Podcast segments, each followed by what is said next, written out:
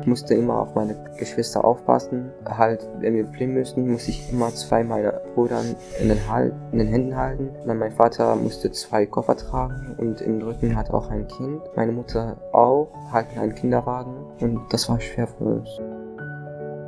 Aber natürlich gilt für alle Kinder, dass sie wahrscheinlich sehr viel Unsicherheit erleben. Nicht nur sie, sondern auch ihre Bezugspersonen. Und diese Bezugspersonen vielleicht auch zum ersten Mal hilf- oder machtlos sind, womit Kinder natürlich dann auch konfrontiert sind.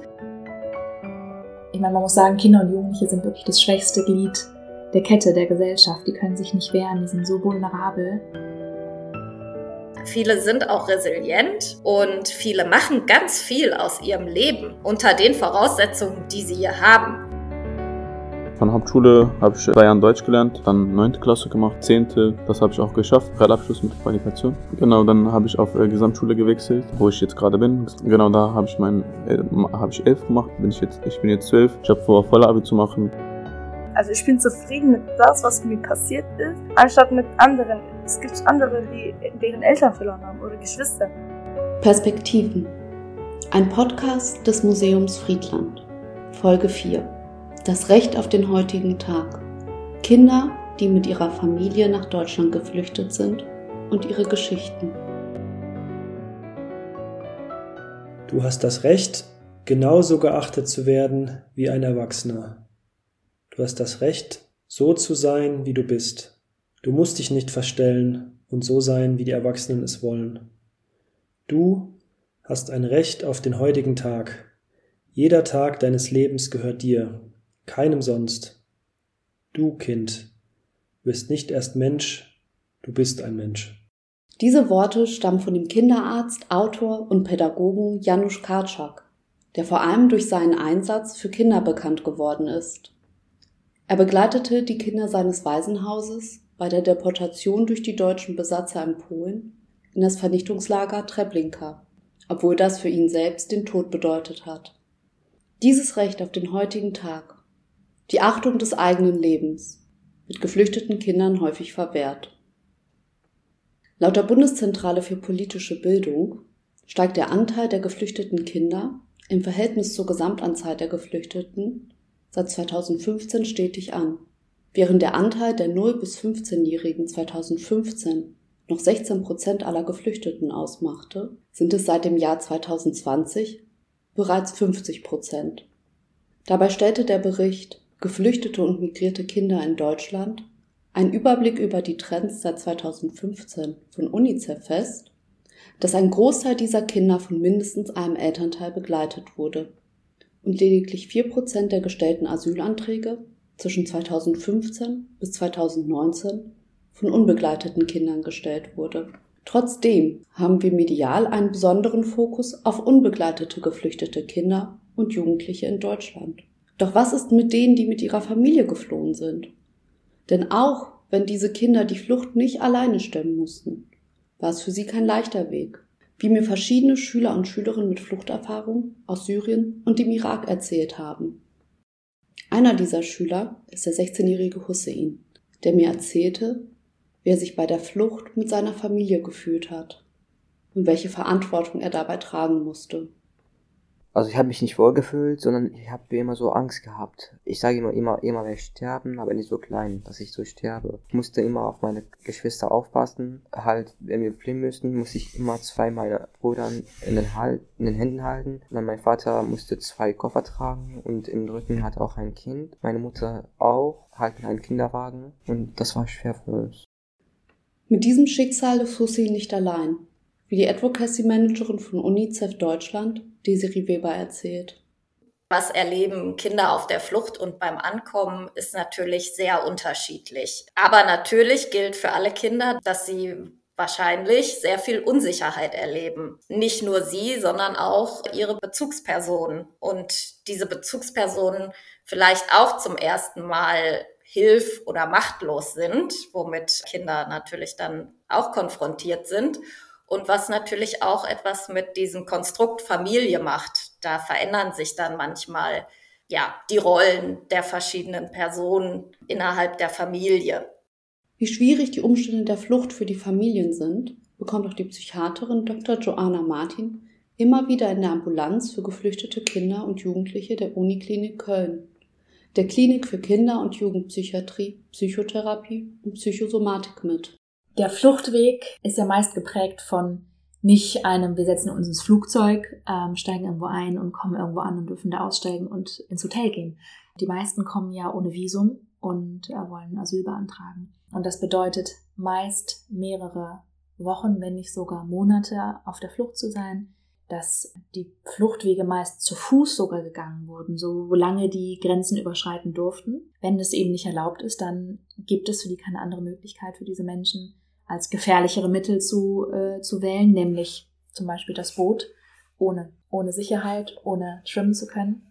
Also wirklich das sich hineinbegeben in eine absolute Lebensgefahr. Auch wenn Kinder je nach Alter nicht die komplette Gefahr einer Flucht erfassen können, erleiden sie häufig große Ängste. Und auch wenn sich die Flucht für jeden unterschiedlich gestaltet, bedeutet es für viele Familien, die aus Syrien und dem Irak fliehen, häufig unweigerlich den unsicheren und lebensbedrohlichen Weg über das Mittelmeer. Allein in diesem Jahr starben laut Statistischem Bundesamt 1645 Menschen bei dem Versuch, das Mittelmeer zu überqueren, wobei die Dunkelziffer wahrscheinlich höher liegen wird. Hussein, der mit zwölf Jahren mit seiner Familie aus dem Irak über das Mittelmeer geflohen ist, berichtet, wie er und seine Mutter besondere Angst vor den Haien im Meer hatten, von denen andere Geflüchtete erzählt hatten. Ich habe nur Schreien gehört und ich hatte so Angst. Die hat mir so erstmal, die hat mir so erstmal erzählt, dass sie in Haie in den, in den See gibt. Da hatte ich so echt Angst als Kind. Und da sagte mir meine Mutter, sind wir schon, äh, sind wir schon durch? Ich so, ich so nein. Sind wir schon durch? Ich so, nein. Und dann hat sie immer so Angst gehabt. Und das war so ein kleines Boot mit 40 Familien, also da, das war echt so anstrengend. Und als wir, als wir schon angekommen sind, war da schon ein Boot angeplatzt. Auch die zehnjährige Thalia erreichte Europa mit ihrer Familie über das Mittelmeer. Sie erzählt, wie sie den Weg mit sechs Jahren wahrgenommen hat.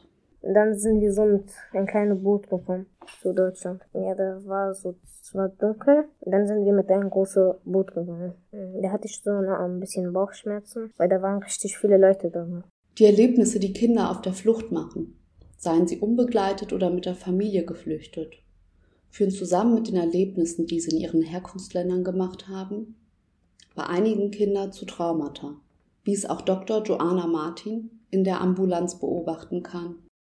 Also mh, Symptome sind sehr häufig, sag ich mal, Hoffnungslosigkeit und Perspektivlosigkeit, Ängste, Schlafschwierigkeiten, Albträume, Trauer. Ich glaube, da bezieht es sich so auf unterschiedliche Bereiche. Also ähm, wenn man so rückwärts denkt, bezieht sich das meistens auf die Erfahrungen, die die gemacht haben in ihrem Heimatland auf der Flucht oder die Traumatisierung gegebenenfalls hier noch weitergegangen ist.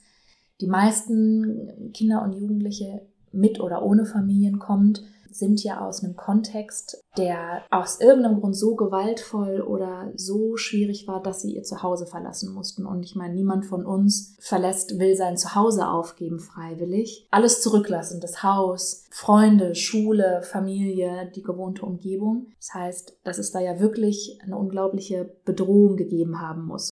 Doch trotz dieser schweren Erfahrung sieht Dr. Martin wenig Kinder in ihrer Ambulanz, die mit ihren Familien geflüchtet sind. Ich könnte mir vorstellen, dass eben Familien erstens gar nicht wissen, dass es uns so gibt mhm. und auch den Schritt nicht so wagen, weil sie sich vielleicht vorstellen, na gut, meinem Kind geht es halt vielleicht nicht so gut, ähm, hat Albträume, kann sich nicht so gut konzentrieren, ähm, kann nicht gut schlafen, ja, mit der Schule klappt auch nicht so.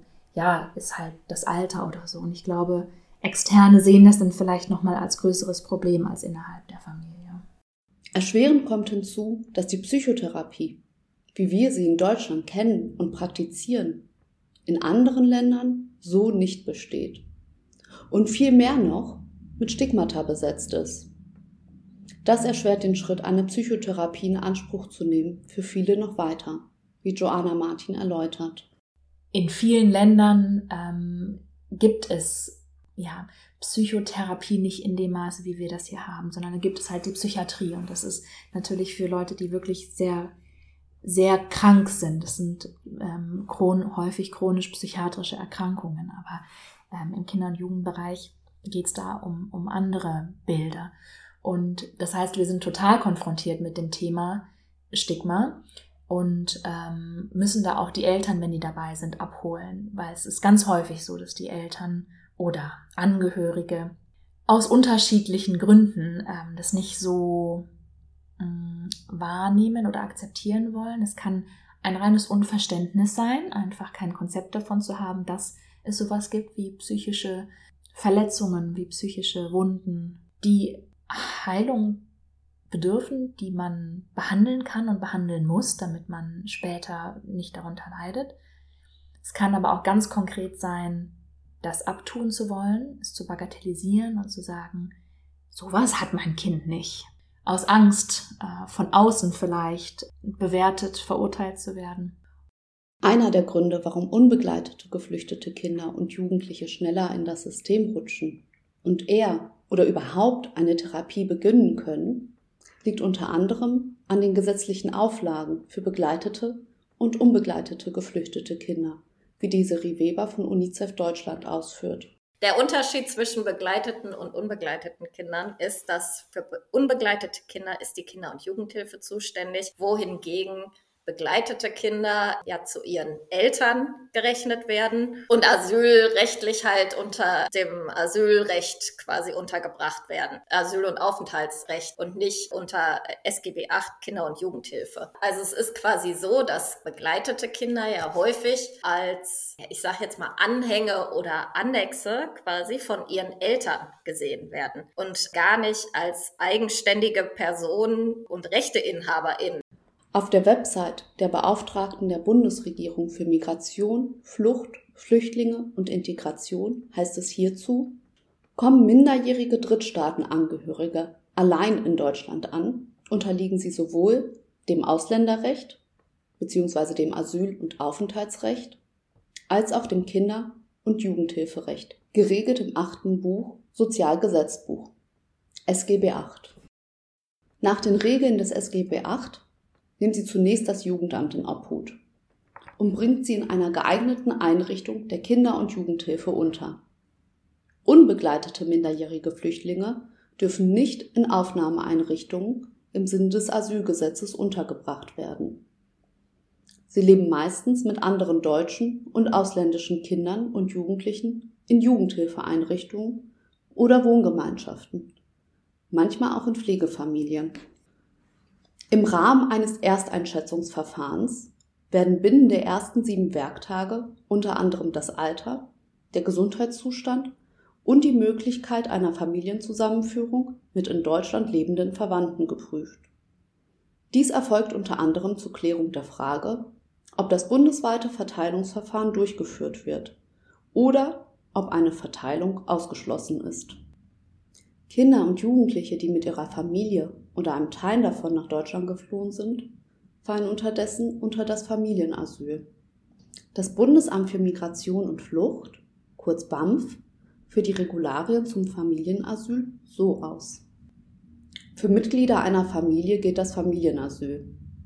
Das heißt, wurde eine sogenannte stammberechtigte Person als asylberechtigt anerkannt, erhalten deren in Deutschland aufhältige Familienmitglieder auf Antrag ebenfalls Asyl. Mit der Antragstellung der Eltern gilt der Asylantrag auch für deren minderjährige ledige Kinder, die sich zu jenem Zeitpunkt im Bundesgebiet aufhalten, als gestellt. Reist ein minderjähriges lediges Kind nachträglich ins Bundesgebiet ein oder wird es nach der Asylantragstellung der Eltern hier geboren, haben die Eltern, von denen noch mindestens ein Elternteil im Asylverfahren ist, die Ausländerbehörde von der Geburt zu informieren. Damit gilt der Asylantrag des Kindes ebenfalls als gestellt. Die Eltern können für ihr Kind eigene Asylgründe vorbringen. Wenn sie das nicht tun, gelten die gleichen Gründe wie bei den Eltern. Doch auch wenn geflüchtete Kinder rechtlich zu ihren Eltern gerechnet werden, haben sie trotzdem auch im Asylrecht gesonderte Rechte, wie Desiree Weber erklärt.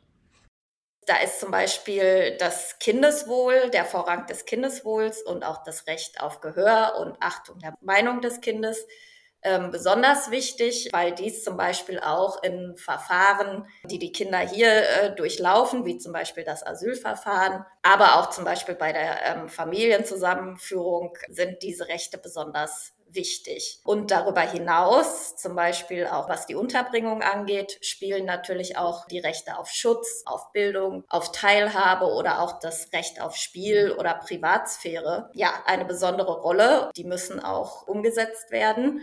Und diese Rechte sind zum Beispiel auch, ähm, wie zum Beispiel das Kindeswohl, auf EU-Ebene in der EU-Grundrechtecharta verbrieft. Und dann gibt es natürlich auch auf EU-Ebene noch andere Asyl- und aufenthaltsrechtliche Regelungen, wie zum Beispiel die Aufenthaltsrichtlinie, in der zum Beispiel festgelegt sind, dass Kinder neben anderen benannten Personengruppen besonders schutzbedürftig sind. Zudem haben Kinder seien sie geflüchtet oder hier geboren, ganz generell Rechte. Diese sind in der UN-Kinderrechtskonvention festgehalten, wie Desiree Weber erläutert. Generell gelten ja für alle Menschen Menschenrechte ähm, sowie Asyl- und Aufenthaltsrechtliche Bestimmungen. Und für Kinder gelten dann halt, und damit meine ich mit Kindern ähm, alle Personen unter 18 Jahren, gelten Kinderrechte, die in der UN-Kinderrechtskonvention verbrieft sind. Diese UN-Kinderrechtskonvention wurde weltweit von allen Ländern auch ratifiziert, bis auf die USA. Die gelten uneingeschränkt für alle Kinder und somit auch in Deutschland. Denn Deutschland hat die UN-Kinderrechtskonvention 1992 ratifiziert, sich somit dann auch verpflichtet, diese Rechte ähm, für Kinder umzusetzen. Das wird zum Beispiel auch regelmäßig vom UN-Kinderrechteausschuss äh, in Genf überprüft. Da hat Deutschland sozusagen eine Verpflichtung, einen Staatenbericht abzuliefern und quasi einen ähm, darzulegen, wie Kinderrechte in Deutschland umgesetzt werden. Der letzte Staatenbericht, den Deutschland abgegeben hat, waren der fünfte und sechste Staatenbericht. Diese wurden zusammengefasst und 2019 an den UN-Ausschuss für die Rechte des Kindes in Genf übergeben. Innerhalb des Berichts wird aufgelistet, welche Maßnahmen für Kinder in den letzten Jahren erwirkt wurden, aber auch ganz speziell für geflüchtete Kinder. Das neunte Kapitel des Staatenberichts, das ausschließlich den Maßnahmen zur Verbesserung der Schutzmaßnahmen für geflüchtete Kinder gewidmet ist, beschäftigt sich unter anderem mit der Schulsituation geflüchteter Kinder. Darin heißt es, schulische Bildung wird in den Ländern von Anfang an unabhängig von Aufenthaltsstatus und Bleibeperspektive organisiert. Dabei gelten landesspezifische Regelungen hinsichtlich des Beginns der Beschulung von schulpflichtigen jungen Geflüchteten nach deren Einreise. Zudem haben einzelne Länder Verfahren entwickelt, um die Fähigkeiten und Kompetenzen sowie Sprachkompetenzen von Geflüchteten sowie Asylbewerberinnen und Asylbewerbern teilweise schon in den Erstaufnahmeeinrichtungen bzw. vor Zuweisung in die Kommunen zu erfassen. Allerdings findet die Durchsetzung dieser Maßnahmen, wie sie im Staatenbericht erläutert wird, nicht immer so statt und hängt maßgeblich von dem Engagement der Eltern der geflüchteten Kinder und deren Umfeld ab. Und selbst dann ist es nicht immer ein schnelles Erfolgserlebnis. Arafat hatte Glück. Durch das Engagement einer Freundin seiner Mutter konnte er schnell eine Schule besuchen eine Freundin von meiner Mutter meint, meinte, es geht nicht wegen Jugendamt, meinte, die Kinder müssen zur Schule gehen. Da hat sie so eine Caritas gefunden, da wo man Deutsch lernen kann und so. Und dann bin ich halt dahin gegangen. Dann äh, hat Freund von meiner Mutter eine Schule gefunden, da der fünfte Klasse gehen kann. Mohammed hingegen musste ein Jahr warten, bis ihn eine Schule aufnahm. Und das, obwohl seine Eltern zahlreiche Schulen kontaktiert hatten. Also bei mir, wir mussten ungefähr so ein Jahr eine Schule suchen, weil die haben immer gesagt, das ist voll oder sowas dann. Wir haben auch eigentlich immer gefragt, trotzdem hat es so ungefähr ein Jahr gedauert. Mit diesen Umständen konfrontiert, sieht auch Desiree Weber einen Unterschied darin, ob ein Gesetz oder Maßnahmen verabschiedet werden und wie diese dann tatsächlich umgesetzt werden. Recht setzen bedeutet natürlich nicht immer gleich Recht umsetzen. Die Bundesregierung äh, hat sich dazu verpflichtet, muss dazu auch Stellung beziehen in diesen Berichtsverfahren vor dem UN-Kinderrechteausschuss. Aber natürlich kommt es auch in Deutschland zu Kinderrechtsverletzungen und davon sind natürlich besonders benachteiligte Gruppen besonders betroffen. Und dazu gehören auch geflüchtete und migrierte Kinder.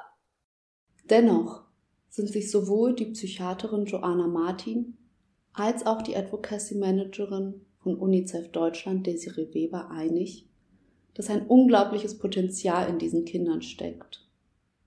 Und dass diese Kinder als auch ihre Familien nicht immer nur als Opfer ihrer Umstände betrachtet werden sollten, sondern als Gestalter und Gestalterinnen ihres Lebens.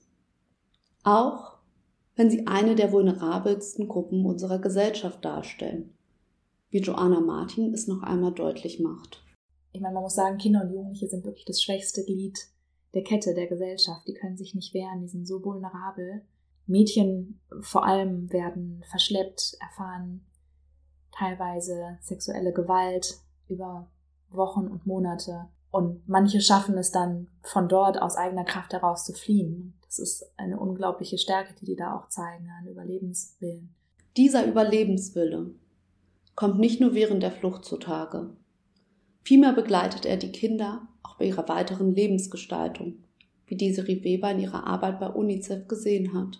Darum sage ich das auch immer mit den RechteinhaberInnen. Das ist, das gibt so eine Grundlage für so einen Dialog auf Augenhöhe. Also Kinder nicht nur als Opfer zu sehen und nicht nur zu viktimisieren, sondern halt als eigenständige Personen so wahrzunehmen da ist es natürlich manchmal sehr hart, weil es beispielsweise diese Resilienz nicht bei jedem Kind gibt. Aber es gibt sie bei viel, viel mehr Kindern, als wir denken. Und ich würde mir halt auch wünschen, dass das auch noch mehr wahrgenommen wird, weil ich glaube, dass auch dabei helfen würde, bei dem, wie wir hier die ankommenden Kinder behandeln. Nämlich mit diesem Blick, dass die Opfer sind, die sind traumatisiert, die brauchen unsere Hilfe. Aber wie gesagt, viele sind auch resilient und viele machen ganz viel aus ihrem Leben unter den Voraussetzungen, die sie hier haben. Die, diese Motivation, die ich bei den Kindern teil, äh, teilweise wahrnehme, die ist enorm und mega beeindruckend. Die hier beschriebene Motivation konnte ich auch bei den geflüchteten Schülerinnen und Schülern beobachten, die ihre Geschichten mit mir geteilt haben. Dabei wurde auch deutlich, dass die Flucht zwar prägend war, sie diese aber am liebsten vergessen würden und stattdessen lieber ihre Wünsche und Lebensplanung weiter verfolgen wollen. Mohammed zum Beispiel möchte Polizist werden. Also ich will, ich würde gerne auch hier weiterleben, weil ich habe ja auch ja hier neue Leben, alle, meine Familie sind hier und alle sind wirklich gerade hier. Ich will auch hier weiterleben. Also ich möchte Polizist werden und ich denke, das, das werde ich auch schaffen. Ich will ja auch eine eigene Familie haben, zum Beispiel so ein Haus haben, ein Auto haben und sowas. Alia versucht trotz der schweren Erfahrung das Positive zu sehen und ist sich bewusst, dass es andere noch härter getroffen hat. Also ich bin zufrieden mit das, was mir passiert ist anstatt mit anderen. Es gibt andere, die deren Eltern verloren haben oder Geschwister. Also wir haben ja ein Kind und eine Frau gerettet, dass mir das nicht passiert ist. Oder mein eigener Cousin, er hat seinen Vater verloren, äh, seine Schwester verloren. Wir finden das so nicht, nicht schön, dass unser Land jetzt so kaputt ist. Aber so ist das halt. Alan blickt auf die Erfolge in der Schule zurück und wie er sich von der Hauptschule bis zum Abitur hochgearbeitet hat. Von Hauptschule habe ich äh, drei Jahre Deutsch gelernt, dann neunte Klasse gemacht, zehnte, das habe ich auch geschafft, äh, Realabschluss mit Qualifikation. Genau, dann habe ich auf äh, Gesamtschule gewechselt, wo ich jetzt gerade bin. Genau, da habe ich mein, äh, habe ich elf gemacht, bin ich jetzt, ich bin jetzt zwölf. Ich habe vor, voller zu machen. Meine anderen Geschwister gehen auch so. Meine kleine Schwester geht auf dem Gymnasium, die ist glaube ich achte Klasse. Und meine ältere Schwester ist auf dem Berufskolleg, auch Richtung Gesundheit. Und nach einem Blick in die Vergangenheit betont Alia, dass ihr Zuhause nun in Deutschland ist und sie und ihre Familie sich hier mittlerweile ein Leben aufgebaut haben und auch sie hier ihre Zukunft plant. Mein kleiner Bruder ist jetzt auch hier geboren. Meine Geschwister sind hier verheiratet. Wir haben jetzt hier so ein neues Leben. Und in zehn Jahren stelle ich mich vor, dass ich verheiratet bin, dass ich einen Abschluss habe. Ich möchte eine Ingenieurin werden. Das Recht auf den heutigen Tag. Kinder, die mit ihrer Familie nach Deutschland geflüchtet sind und ihre Geschichten. Ein Podcast des Museums Friedland. Redaktion und Produktion Olga Felker.